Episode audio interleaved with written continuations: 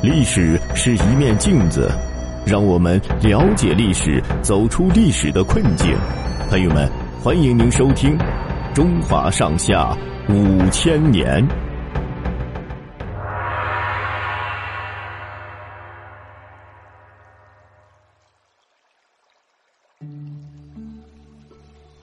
三战噶尔丹。康熙帝刚和沙皇俄国签订了尼布楚条约，安定了中国北部和东北部的边疆以后，又遭到了西部蒙古族部落的首领噶尔丹反叛的挑战。明末清初，中国的北方的蒙古族分为三大部分：漠南蒙古居住在现在的内蒙古自治区一带，早就归顺了清朝；漠北蒙古又称喀尔喀蒙古，居住在现在的蒙古国一带；漠西蒙古。又称鄂鲁特蒙古，也就是明代蒙古族的瓦剌部落，生活在天山以北的地区。这两大蒙古族部落也先后归顺清朝，但是，漠西蒙古当中有一个准噶尔部落，在今天的新疆伊犁草原地区，噶尔丹是准噶尔部落的首领，非常强悍。他取得准噶尔部落的大权以后，受到沙皇俄国的唆使，开始向南扩张侵略。漠西蒙古先后被他征服，接着又进攻漠北蒙古。漠北蒙古打不过噶尔丹，几十万百姓南下，躲到了漠南蒙古，请求清朝的保护。康熙皇帝一面安抚救济逃难的灾民，一面派人前往噶尔丹的军营，要求他立刻退兵，并将所侵占的漠北蒙古的土地、牛羊统统的归还主人。噶尔丹野心极大，本来就想打到北京。哪里听得进去康熙的劝阻，便策动大军向东杀来。康熙决心严惩噶尔丹。公元一六九零年，他亲率大军西征，左路清军由抚远大将军福全统帅，出古北口；右路清军由安北大将军长宁率领，出喜峰口。左路军先和噶尔丹交手，吃了败仗，不得不后撤。噶尔丹因此更加轻视清军，向南猛攻，一直打到了乌兰布通。就是现在内蒙古的昭乌达盟，离北京只有七百里。他狂妄的叫嚷要打到北京去。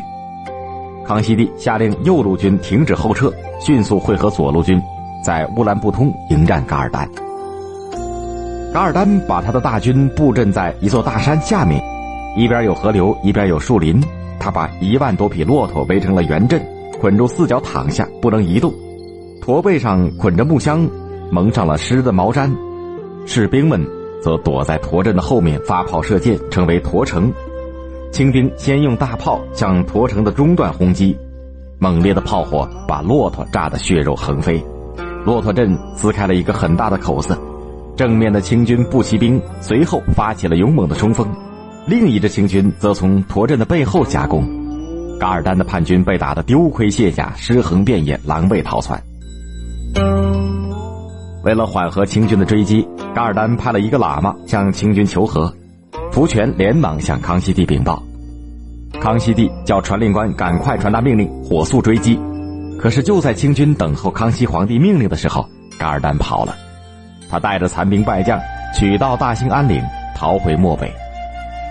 噶尔丹在漠北招兵买马，重整旗鼓，企图卷土重来。康熙帝派使者去邀请他来讲和，订立盟约。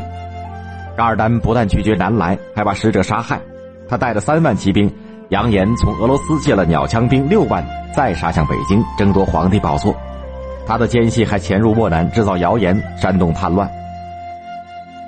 康熙帝决定第二次亲征噶尔丹，他率大军十万，兵分三路：东路军由黑龙江将军萨布素率领，西路由大将军费扬古率领，任务是切断噶尔丹的后路。中路军由康熙帝亲自统帅。在出征的路上，清军遇到了许多困难，有的时候粮草断绝，一天只能吃一顿饭和浑浊的河水。康熙帝能够和将士们同甘共苦，激发起将士们克服困难的高昂士气。途中，他们还遇到连绵的阴雨，西路军因为雨落在了后面。有人又传说沙皇要出兵帮助噶尔丹。随军大臣担心孤军深入容易遇到危险，就请求康熙就此退兵。康熙帝坚决不同意，说：“朕挂帅出征，还没有见到敌人就后退，如何杀敌？怎样向百姓交代？况且，我中路单独退兵，叛贼就能集中精锐攻打西路，西路的将士们就危险了。康熙帝的大军一直追到噶尔丹的大营前，噶尔丹听士兵报告说，康熙帝挂帅亲征已经到了大营前，他还不相信。等他跑上山头去瞭望，只见清军纪律严明，兵强马壮，康熙帝的黄色的龙旗迎风飘扬。他知道自己不是对手，便拔营西逃。康熙帝趁势追击，并通知费扬古率领西路军截击叛军。费扬古在昭莫多。也就是现在蒙古国的乌兰巴托的东南，遇到了噶尔丹的主力，展开了激战。清军的伏兵突然出现在敌后，及其两翼的结果是叛军大乱，被打得稀里哗啦。清军追击三十多里，杀敌数千人，但还是被噶尔丹带着几十个骑兵跑掉了。第二年春天，康熙帝再次带领大军围剿噶尔丹的残余部队，噶尔丹走投无路，服毒自杀了。康熙帝和噶尔丹的战争打了八年，终于平息了蒙古草原上的骚乱，维护了中国版图的统一。噶尔丹的侄子策旺阿拉布坦也是一个不安分的人，噶尔丹在外面厮杀，他却把伊犁地区占为己有。后来他又窜回西藏抢占地盘，康熙帝便派大军进入西藏，赶走了策旺阿拉布坦，设置驻藏大臣护送达赖六世回藏。与朝廷派驻西藏的大臣及班禅喇嘛共同管理西藏，西藏回到了祖国大家庭的怀抱。